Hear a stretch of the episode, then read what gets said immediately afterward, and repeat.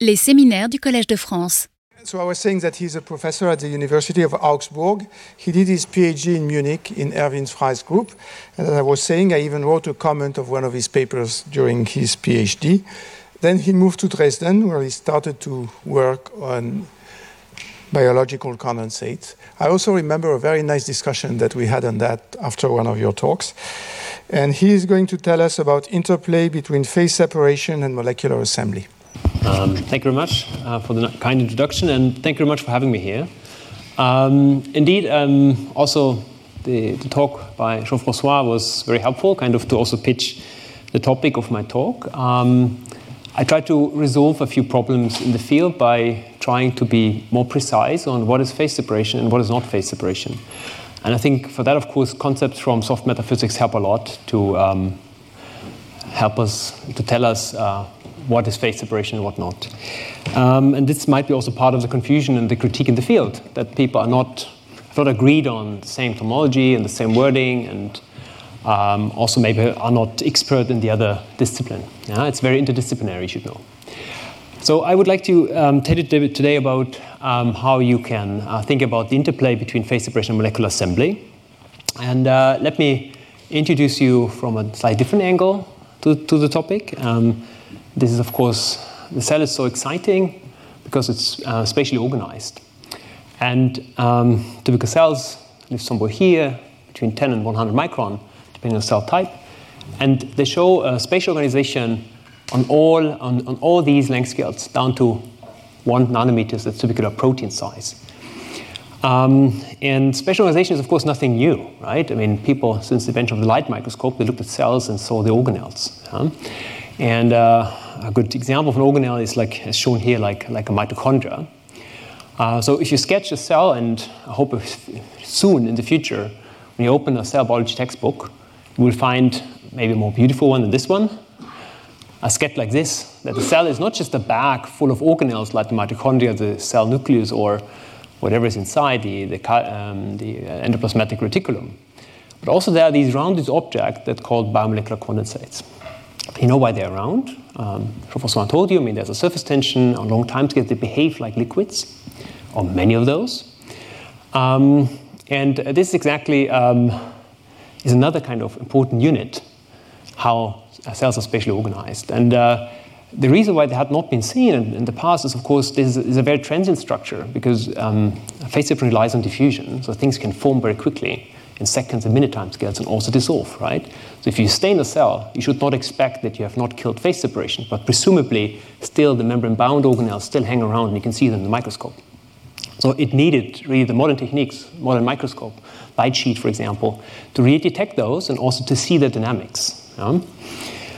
Um, so when you zoom in into those condensates, so the current picture is, as Jean-François uh, also explained, is that you can see them as coexisting phases. And I'm doing as if they're just two coexisting phases, but this is completely the wrong picture. The cell is a bag composed of 10,000 different proteins and all kinds of components. Um, and um, so they're presumably not just two phases that coexist, okay, but just in terms of concepts. Um, but there are also other uh, units that are key to spatially organized stuff. And these are Mean, there are different words for that depending which community you grow up. I call them here molecular assemblies because they're just composed of molecules. So I'm talking thinking about monomers, dimers, trimers, all kinds of things. There's also like in physics, we also often call them aggregates. You should not do that when you talk to biologists, of course, because they usually associate with that uh, molecular assembly a disease or whatever, or even might associate an irreversible uh, stuff that never dissolves, um, even on long time scales. So without, uh, I don't want to use all the, those words. For me, this is just a molecular assembly composed of many molecules which can reversibly bind and unbind. So they can form and um, disassemble. And they, of course, live on a different length scale typically. So these assemblies usually are found in the order of 10 to 100 nanometers. And um, the units are, as usually, as usual, the proteins, RNA, DNA, and all kinds of stuff. And just also to make a very important point, the condensates themselves are not just two component phase separate objects, they are composed of extremely many proteins Uh, that's also having discrete names for those granules is a little bit misleading because actually there's a long vector of composition defining such a p granule. And if you change the condition like temperature, it's completely different as well. So it's, it's the same with cell types, maybe. Discrete names usually don't help to uh, describe uh, a continuous uh, problem. Um, but let us um, get step by step to the concepts because in order to study the interplay, I have to tell you what I mean by phase separation, and let's do the first step, and then I make a more precise step using thermodynamics. So um, recently we have worked on this problem. Also, Jean-François has shown you some movies where you were increasing and decreasing the temperature. And the hypothesis why we did this was simply we want to probe how fast things form and dissolve. Can you really see this like an where you increase and decrease the temperature? Yeah, then they form and, and dissolve. And actually they do. But we are not just interested in that, we were also interested in kind of getting the local concentrations inside and outside. And this we did. And so we characterized the concentrations, the dilute branch, so to say, and the dense branch. And what you can see here, this nicely, this of course is just a guide to the eye, this has the classical shape of a classical binary, simple phase diagram with an upper solution temperature here. We can't reach it because I mean, the cell dies above 20, 32 degrees. Um, but why did you do that? Because we wanted to understand how well, how, how helpful are concepts from thermodynamics in order to understand phase separation living cells. I'm not claiming that the cell is at thermal equilibrium, for sure not. Yeah? But I'm showing um, this indicates that, because we could also fit this with a classical polymer physics model, that um, concepts from local, uh, local thermodynamic equilibrium might be relevant to govern phase separation living cells. So getting back um, to what is phase separation, sure, it comes with coexisting phases. We must be able to identify those. There needs to be a time scale for that. It's often said in the community that, they, that the proteins interact weakly by so-called multivalent interactions. Or just think about these uh, polymers. They have multiple sticking units, okay? And if, in some or the other way, they can branch in that sense. Um, and also on long time scale, these need to be liquids. Okay, be very careful if proteins, um, if condensates don't fuse, if proteins um, don't Ostwald ripen, it doesn't imply that they're solids. Okay, important. I mean, just like often there's a clearly limited time scale that you probe an experiment. I mean, the cell divides. I mean, it's the elegans cell from here you use the elegans.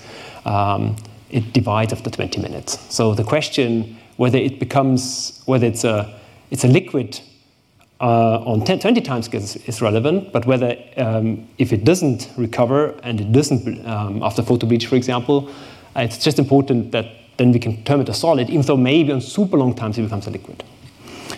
What is now different to molecular assemblies? Um, I pick here two snapshots um, of two very important classes.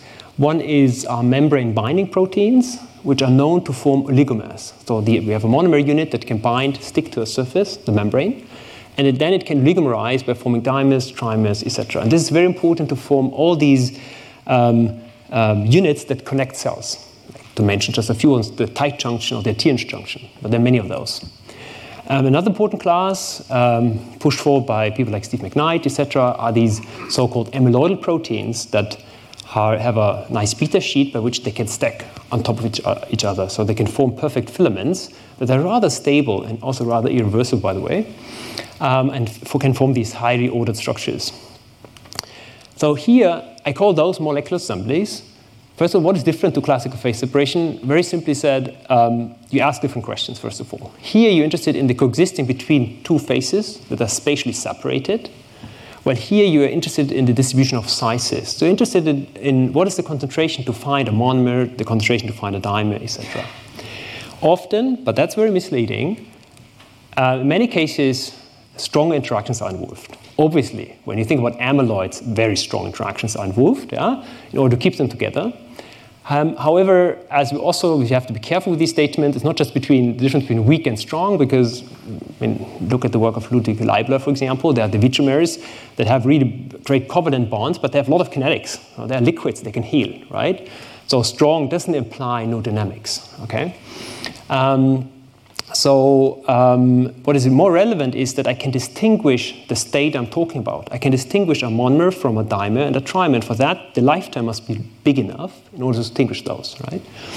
Um, so the, the lifetimes of the bond, connecting, for example, here this, this, this, this amyloid or here this oligomer, need to be measurable, so in the order of minutes or seconds. Yeah? And then we can think about step by step whether on the timescale of interest something is irreversible or not. But I will, I will mostly talk about reversible stuff today. You should not forget um, these assemblies can do something else, and that makes this link to the question of structure in the field of biology. Of course, they can form, of course, lots of ordered structures, translation order, like these, um, these uh, fibril filaments, but also rotation order is possible. Um, so before I go into thermodynamic concepts, let me ask the question of my talk. Um, it will be a theory talk, so I will outline a few concepts and will show you how to describe um, molecular assembly and phase separation using a kinetic description. Um, and so we'll combine exactly these two kind of pictures. We have coexistence between two different phases, often termed as dense and dilute. By the way, quick comment dilute is not a good name in general, it's just historical. The dilute phase is not dilute, yeah, but it's called dilute phase, but we're already above the concentration to see uh, density driven phase transition. That's phase separation here. Um, in addition, um, we have molecular assemblies. As I said, we're interested in the transition rates between monomer, dimers, trimers, and we have to go up to whatever biology tells us. Can be 100 mer, can be 1,000 mer. And at some point, well, what is a 1,000 mer compared to this dense phase? We can connect exactly this question of what's the difference between a big, what, you, what Jean-François called aggregate, or a molecular assembly and a condensate.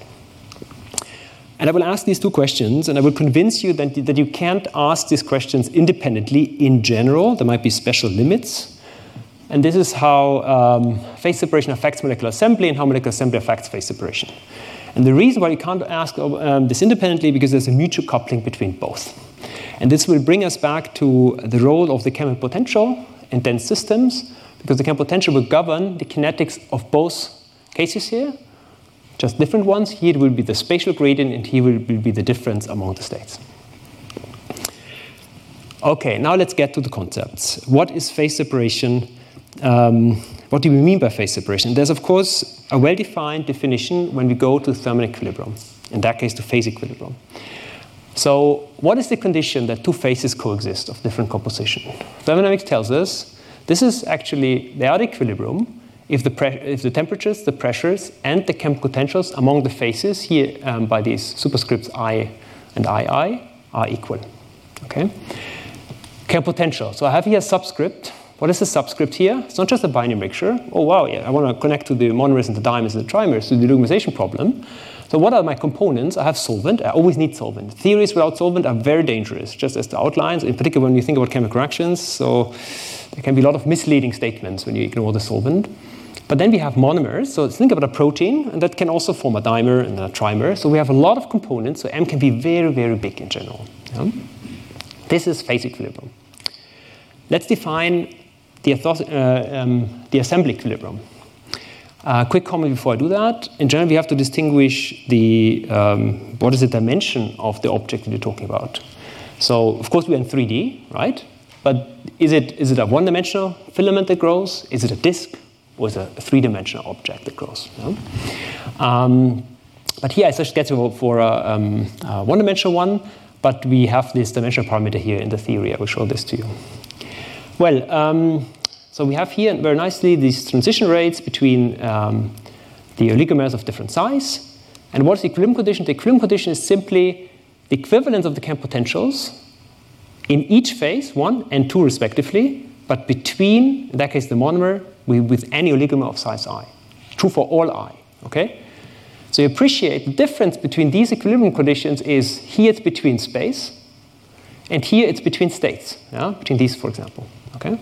And that's, that's a thorough definition. So, like, okay, I know exactly now that this is different. There's this fundamental difference when I ask thermodynamics. And now I can ask, okay, what, when I do now kinetics and develop a kinetic theory, what do I get from the interplay? Yeah? Okay. Um, but I have to I assume that not everybody is used to this term camp potential. And I, I would say this is really an abstract quantity. I mean, when I started thinking about the field the first time, I, it gave me a hard time to explain this to biologists. um, so let's start step by step. What's the camp potential I'm looking at uh, here? Um, it will be the camp potential of a monomer or in an assembly of size i. Okay, fine. So it could also ask uh, for the potential of the assembly itself, but I ask for a monomer being an assembly of size i. Good, that's a detail. What's what, how can I think about it? What is the definition of the camp potential? The camp potential is you take it and you put it into environment with some interaction, including all its surroundings. So the, the potential is not just the bare energy to create the molecule, it is the energy to put in a respective environment with, with all its respective interactions, like a phase. Mathematically, it comes with this, uh, yeah, not very difficult uh, definition, but it's just the, uh, the derivative for homogeneous systems respect to concentration of volume fraction um, of the free energy density. And uh, I will, throughout my entire talk, I will talk about volume fractions of an assembly of size i. You can also read this as mass fraction, or if you like, as concentration. It's completely equivalent, but uh, volume fraction is beautiful because everything adds up to one. Uh, it's just a nice quantity. And it's very easy how to use in compressibility. But after introducing these fields, how I characterize my system, I have to introduce this quantity, the conserved quantity of the problem. So if my box is closed, so I'm not feeding anything, if I have just transition between monomers, dimers, trimers until m-mers, the total mass of all the oligomers is conserved. Okay? So I have a conserved quantity, and I, I outline this here because later on in thermodynamics we will revisit this quantity a few times. Yeah? Uh, what's the free energy? Um, I could, of course, cook up a lot of free energies, um, but there's, of course, a systematic way of doing that. I mean, you can derive this from based on coming from the partition function. Uh, you can also read this as an expansion in terms of higher order virial coefficients. I just go up to second order. How does it look like? What are the terms of this free energy? First of all, I have a mixing entropy. So um, I have one from the solvent and one from all the components. For the experts in the room, um, it took me some time to also find it in some old book from de Gennes. Um, we recalculated, but then I realized, okay, this had already been done. There's some often in literature this is often neglected. Yeah? So this is I, what is I? I is the size, the number of monomers in an aggregate. And there's a reason for that because people usually apply to phase separation there, this factor doesn't matter, but now apply, apply to assembly, so that's very important. So if you carefully calculate from the partition function, you actually recover that in the mixing entropy. What are other contributions? I have, of course, internal free energy. So where omega i is exactly the bare energy to create the molecule. Yeah, just like what does it cost to, to create it. And then I have interactions, and uh, just separating the two parts, one between solvent and the oligomer, and among the oligomers. And here I just go up to second order. My results today will not change much if I go to a cubic term or even higher orders. Yeah? So it's like a mean field kind of free energy, but higher orders will not change, um, at least not the qualitative messages of my talk. Okay. Um, but before we get started, I have to talk about size scalings and the interaction parameters. Um, because um, what are the parameters that I have? Uh, first, we have this chi interaction parameter that, that, told me about how much energy do I get when I bring two molecules together. And for example, here, when I have chi 2, 3, what does that mean? I bring a dimer together with a trimer. Yeah? And then uh, chi 2, 3 characterizes somehow the associated energy with that bond. Yeah? In general, when you do it carefully and think about it, chi can depend on size. Yeah? And this has to do, and I will not go into this today, but when you think about proteins, they're complex. So they, they, they, they, at least the picture is they have certain domains that phase separate and certain domains that oligomerize. I mean, this is, of course, not true. Yeah? That depends from case to case. But it could be upon forming an oligomer that, this, that the domain that really really made you phase separate from the solvent was get screened away. That can easily happen. But it can also be that you have really separate domains, and one is um, relevant for phase separation, the other one is relevant for oligomerization. So this picture actually will also allow you to derive systematically a size dependent for this one, but just for the experts, I mean, we not do this. I assume it's just a constant, so as in a classical Flory-Huggins lattice model. However, when I think about the internal free energy, I can't deal with a size independent constant. And why? Think about a simple linear aggregate. When each bond contributes an energy, let's say some contribution delta omega. I can split this up into an enthalpic and an entropic contribution. And then when I derive that, the internal free energy of a component that is composed of I monomers need to depend on the number of monomers that I have, because it will, in a linear, in a linear fiber, it will scale with the number of bonds. So you will exactly pick up this, this I factor, and if you do it carefully, you will also, for, for, for one-dimensional stuff, d is just 1. But of course, for higher dimensions, you will pick up here a simple uh, scaling factor. Yeah? But that's important, because that's something we, I can't neglect. Here, I can find some, oh, I'm sorry, this is like, Google wants to talk to me. I thought I switched off all updates. Okay, at least then you pick up this length scaling here. I told you I will show you kinetic theory. So kinetic theory uh, for these systems Okay, what is, the, what is the system again? We have a solvent, we have monomers, dimers, trimers, a lot of high order oligomers. In principle, when we have this, when we have kind of these transitions going on and phase separation, we have to think about a spatial temperate kinetic problem. And this is super hard now because we have a lot of components. So this will bring you and connect you with this classical literature of nonlinear partial differential equation, often called of equation, but also with a reaction term. And this I could do, but I can't show you results now for, for uh, oligomers up to a size of 100. And you could imagine why, because the associated phase diagram space is, has 100 dimensions. However, we can reduce this a little bit um, into a regime by using a timescale separation that is mostly relevant for this problem. And this is when we assume that diffusion, so spatial diffusion between the phases, is fast compared to the assembly process. So just think about, uh, this comes with a length scale usually. Yeah? I'm just assuming indirectly that the condensate size and the outside is not, or at least the, the, the distance among the, between to the next condensate is in the order, let's say, of this length scale. And if you do that, if you plug in real numbers, diffusivities of 10 to 100 micrometers square per second, and uh, typical assembly timescales, I introduced this one over a minute, for example, then you get length scales in order of 10 to 100 micrometers. So there are no spatial gradients expected on that length scale. The advantage is when you do that, you can systematically derive, by the way, true for any chemical reaction. I mean, it's not just limited to um, uh, assembly processes. You can get, instead of PDEs, you get simple ODEs.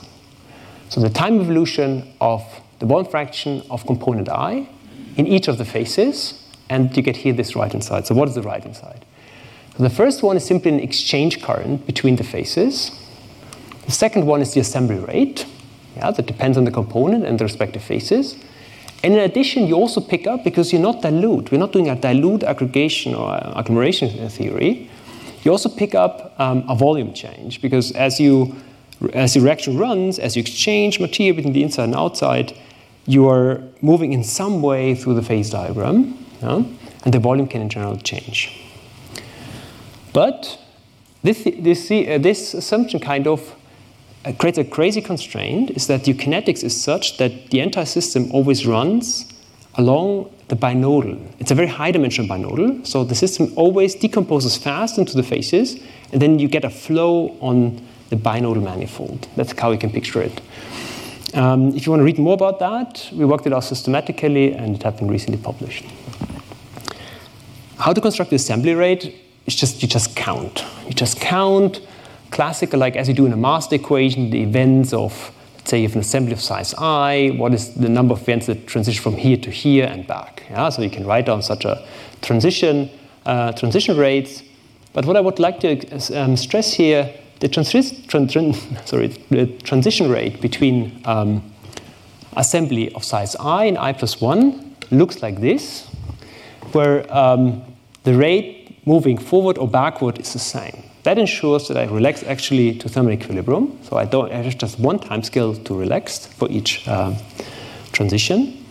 And when this bracket here in the exponential vanishes, so it's zero, exponential of the zero gives a one, one minus one is zero, I'm at thermal equilibrium. Yeah? This exactly, so these are exactly my previous equilibrium states. If you plug this in the, the previous condition, you see that this one is zero for each I at uh, assembly equilibrium.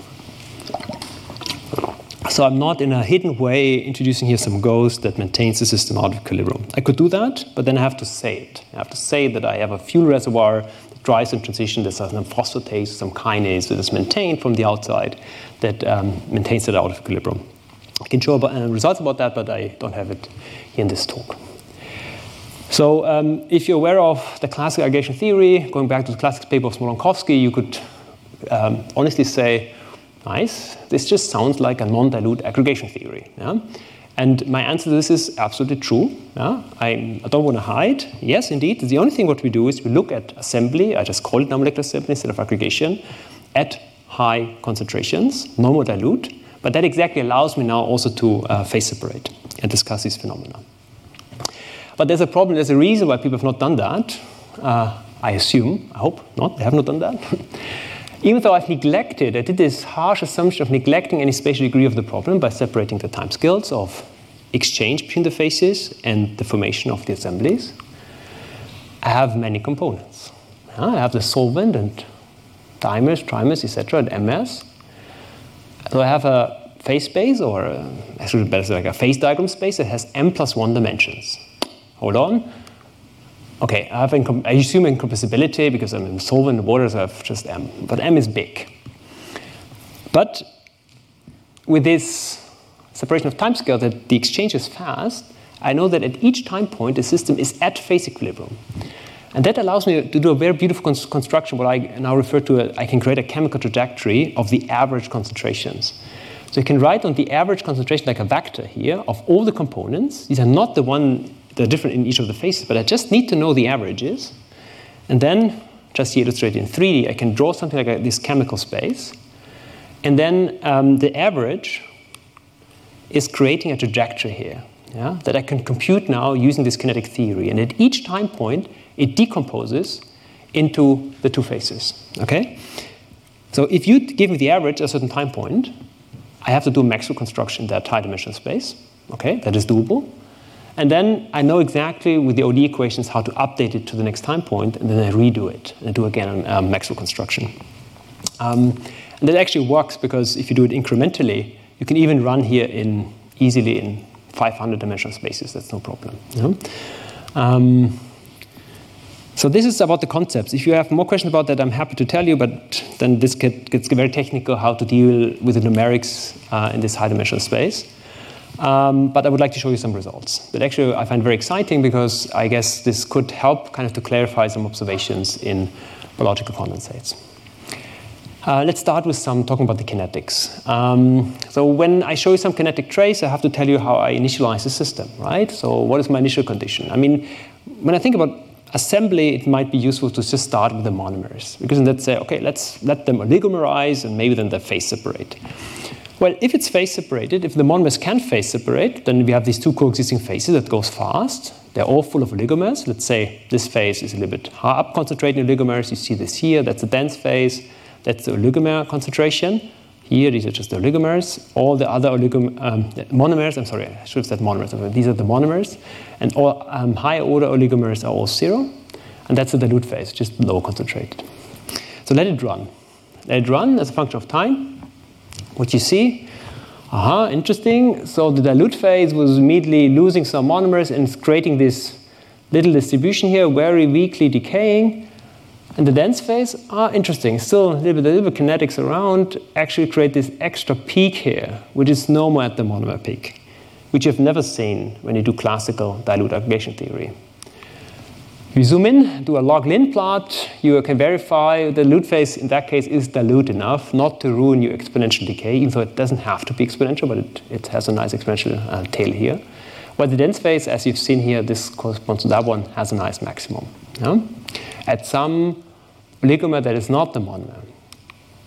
So oligomers are experimentally rare, while um, oligomers um, get more abundant. So um, it's no more the monomer that is the most likely species in my problem.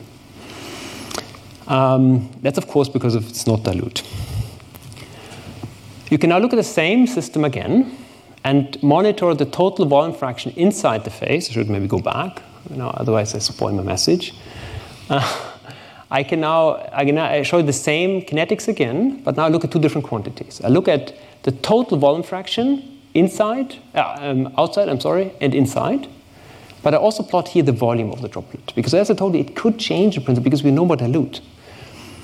And indeed, this is what happens. So the dense phase gets denser, while the dilute phase gets more dilute as a function of time. And at the same time, the volume of the droplets in that case, increase in time. So they swell in polymer language. So why is that? Um, let, let me first explain the left-hand graph. The left-hand graph is actually generic. That's beautiful. So I don't, I don't have to tell you how I put all the interaction parameters. That always happens. And why does it happen? Because remember, we have um, a mixing entropy here in the problem. Yeah? And the mixing entropy actually gets diminished as things get longer or bigger. So as you go from monomers to high order oligomers. That is the reason why the dense phase gets denser and the dilute phase gets more dilute. Well, so, but when does now a volume increase? I can tell you, no, that's not generic. Well, uh, the volume of the droplet can actually increase or decrease. I just show you one example where it increases, and the reason is simply the densification is more pronounced, so it outcompetes the um, dilution of the dilute phase. And um, so the volume can actually grow, but also shrink. And this depends essentially on yeah, how the molecules interact. That's exactly. That's, that's a rough statement I can give you now. So now for that, we have to go into details how to put chi, is there size dependence or not. But upon going through different proteins, you can get either um, growth or shrinkage. But this is always generic. And this is actually supported because there had been a recent nice paper um, by Louis Jawerth, also from the Dresden people, um, where they actually observed, um, I mean, Jean-François already mentioned the, the FUS protein is a very important uh, protein to study in the field, that they can shrink. Uh, so they get more condensed. Yeah? See, like this is at least consist- consistent. Yeah? Um, but one has to now look into details and compare with experiments how to describe interaction among proteins. Now let's introduce temperature, because temperature is kind of the classics uh, uh, control parameter in phase separation. Um, and in order to do that, I have to tell you where temperature pops up. Actually, it's a little bit not satisfying because everything depends on temperature in thermodynamics. All these response um, functions have a carrier temperature dependence. But the key one is the internal free energy, and that's well established how to put it. We have this uh, enthalpic and this entropic contribution, and then we can investigate how the system changes in temperature. Uh, for the experts, I put the interaction, the interaction parameter temperature independent. So what do we observe? Um, we see at equilibrium that we have two phases with different size distributions, where um, the dense phase has much bigger oligomers compared to the dilute phase. So this you have already indirectly seen. Let's connect this now back to a phase diagram picture because that's obviously very powerful because we at each time point we are at phase equilibrium. So we can um, do something that maybe doesn't feel uh, from the first step maybe um, like feel very good because you want to also rationalize maybe even a kinetics in a phase diagram, but we are, at each time point we are at phase equilibrium. So um, let's picture, uh, fix a temperature and fix a total volume fraction here. The system decomposes into, according to the classical picture, into a, two liquid phases. One is less dense in terms of total concentration, one is more dense. Well, um, it looks like that I'm showing you a super boring old diagram with an upper critical solution temperature and just with there's a binary. I mean, I talk about so many components. Um, well, no, I'm showing you really a multi-component phase diagram, but th- there's only one conserved variable.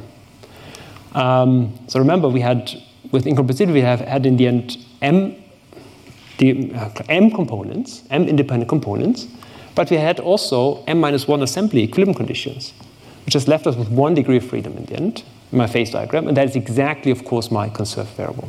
Yeah? So this diagram comes from essentially integrating out uh, or solving in this m-dimensional space all those conditions and then getting this diagram. Okay? But you can now visualize it. That's the beauty. Yeah? Um, so let's now change temperature. Same system. So we decrease temperature now.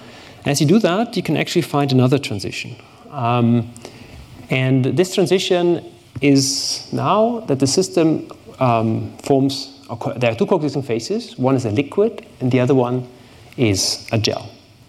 What do you mean by a gel? So if I look into the size distribution of the, this dilute branch here, I find a strongly decaying, if you plot log ln, it will be um, exponentially decaying, liquid branch here of the size distribution. But for an thermodynamic phase diagram, everything's infinitely big in that sense. I have a peak at infinity. That is my gel. What does that mean? It just means that this phase is just one cluster. Okay, the dense phase, just one connected cluster. Yeah? Well, you don't have to speak so complicated. In a finite system, this simply looks like this. Everything is connected, and I can replace this infinity by the total volume divided by the molecular volume of the monomers. Yeah? Um, so the dense phase can become a gel. And that exactly connects very beautiful to the classical literature of gelation in the field of aggregation. But now we have coexistence between a gel and a liquid. Um, and this had been suggested, it's suggested um, by many works, but by the way, my references are not representative at all. I mean, um, I think per week I get 30 new papers on my Google uh, search bot, so I can't read them all, so I can, cannot be complete, it's strongly biased. So I'm very sorry that not to give you a, uh, acceptable overview of all the reference because there's so many papers published in that field at the very moment. So that's why sometimes I write here EG. And this is a beautiful paper. Have a look at that one. They already suggested this picture from uh, several epological observations. Um, and of course, hooked up with this, um, even though I sketch it here like spherical symmetric, which can be, of course, the case, but it doesn't have to be because on the timescale of interest of the formation, the system might not have enough time to relax it back to a spherical shape because of surface tension. Okay, let's switch gears a bit and look at the regime that is seemingly boring from the perspective. I told you, I present you now a non-dilute aggregation theory. Let's get back to the dilute condition and see what is altered in that regime. Let's look below saturation. Just remind you, what is saturation concentration? The saturation concentration is the concentration above which you find condensates. And as I've shown you also, inside each of the phases, there are different size distributions, right? So let's, the control parameter is also um, thermodynamic one is the uh, total mass concentration. Let's decrease this now. Let's decrease it to really super tiny values. Okay, then it gets boring. We just get such a thing, right? Just monomers. No phase separation. The monomers even can't see themselves, so even can form dimers. So dimers are ultra rare. So if I look at a size distribution, it's strongly decaying, so it uh, decays exponentially with a characteristic length of the size of the monomers, so 1. If you increase now again the total concentration, you go through another threshold. It's called the assembly threshold. It's, I, say, I call it threshold because it's not a phase transition, right? But something interesting happens now. When you carefully account for uh, the interaction among the components, even though remain homogeneous, so for example here, these are just like a different size distributions for increasing phi tot, yeah? you get bigger and bigger uh, bigger and bigger aggregates, but you see like also here there's a clear maximum each, right? Um, so you form um, oligomers already below saturation, okay? And the monomer is not the most abundant one. So below saturation, it's, it's the expectation that you find a strongly exponentially decaying distribution is not correct. Yeah? I'm not saying that below saturation, all proteins hang around in a dimer or trimer state. I mean, for that you must be able to form, of course, oligomers, right? But if you can, you would expect such a picture below saturation. You see a broad distribution of finding very easily a 10 mer or a 5 mer. Um, this has been actually seen. There has been huge debate in the field, to be honest, because measurements bridging from here to here are hard right? You have to be able to see molecule sizes up to phase separated stuff. Um, but you can look about up the reference. So um, uh, last slide. We can now go back to our phase, uh, phase diagram picture. And I can depict now these three systems, very low concentration of phi tot, increasing ones, phase separated, here in the phase diagram. Well, here we are very low, right? This is this one. Then we increase it step by step, then we go through the binodal and then phase separate, right? But I can also compare it to a system with only monomers. I can just say, like, have, I just gave you the monomers at t equal to zero anyways, and you form the oligomers, etc. This is a thermal equilibrium um, statement here. But I can also say, like, yeah, I give you just the monomers, and I block the ability to form oligomers. Then the binodal would look like this, of the same system. I mean, look at this, this rescale temperature is dramatically different. Huh? So if I had sit somewhere here, the actual system that can form oligomers can easily phase separate, while uh, giving you just the oligomers, it never can. Yeah? So we see that the ability to form assemblies can crucially affect phase separation propensity. And the expert might argue, okay, fine, this is somehow easy because somehow you tweaked here in the order of a few kBT the interactions, they enter an exponential, so you expect, of course, a huge change. Yeah, but that's what biology is doing, right? And this suggests an interesting picture, and I can't tell you whether this is true, but I would like to communicate it to discuss about it. And this is whether molecular assemblies can act as a nucleator for phase separation. Yeah? Um, so let's go back to this. Um, I just give you the monomers, but now allow oligomerization, but I give you this now kinetically at t equal to zero and let the system do its job. What does it do first? It can't phase separate here, so I, I, I put the system here. Yeah? But, um, oh, sorry, I mixed up the colors. Yeah, it was today in the train, I'm sorry. So the system sits here at a fixed temperature and a certain total concentration. So here, because I have just monomers, the system can't phase separate. But what it can do, as a function of time, it can build step-by-step oligomers. So now I move up. Yeah, you see like here, this orange point detaches step by step. I form more and more oligomers. And at some point, I go across this should be another color. It's red. Maybe you can see it because of beamer. It, you cross the phase separation threshold and you phase separate. Yeah? So meaning the system first oligomerizes and then phase separates later on. Yeah? So um, I think that's it might be a helpful picture because um, many proteins can oligomerize, and but that they phase separate this is more or less established now. I think they're all more or less phase separate. Yeah? Good. Uh, so I showed you now that the slow formation of oligomers can actually trigger uh, the formation of coexisting phases. So let me quickly summarize. I showed you that when you combine or study the interplay between phase separation and uh, that in each of the phases you can find significantly different size distributions, um, that the droplet can even gelate. Yeah? Linking up this all this nice literature on um, amyloids and uh, ALS, etc and also that um, by increasing the total concentration, you get in the end um, uh, that the most that the, that the, the, monomers are no more the most abundant components, and that actually molecular assembly can uh, yeah significantly affect and change your saturation concentration. Um, now I'm at the end of my talk. Um, big thanks goes, of course, uh, because I still feel like I'm still with one foot in uh, uh, in Dresden. Uh, left Dresden a year ago. Uh, worked a lot with, with Frank. Uh, and also this paper speaks also with Thomas Michaels and uh, the superstar here in this project, what I showed you today is clearly Giacomo Bartolucci. And I would like to thank all my collaborators, um, particularly those guys, and I would like to show also Claus Seidel, who's now really trying to, to experimentally, because that's, I can show you some theory, but the true challenge is to conduct experiments to link um, yeah, molecular assemblies composed of a few molecule sizes up to phase separation. And he has, he's a uh, spectroscopist um, and now pushing forward new methods uh, to close this gap. I'm at the end of my talk. Thank you very much, and I'm happy to have questions. Retrouvez tous les contenus du Collège de France sur www.colège-2-france.fr.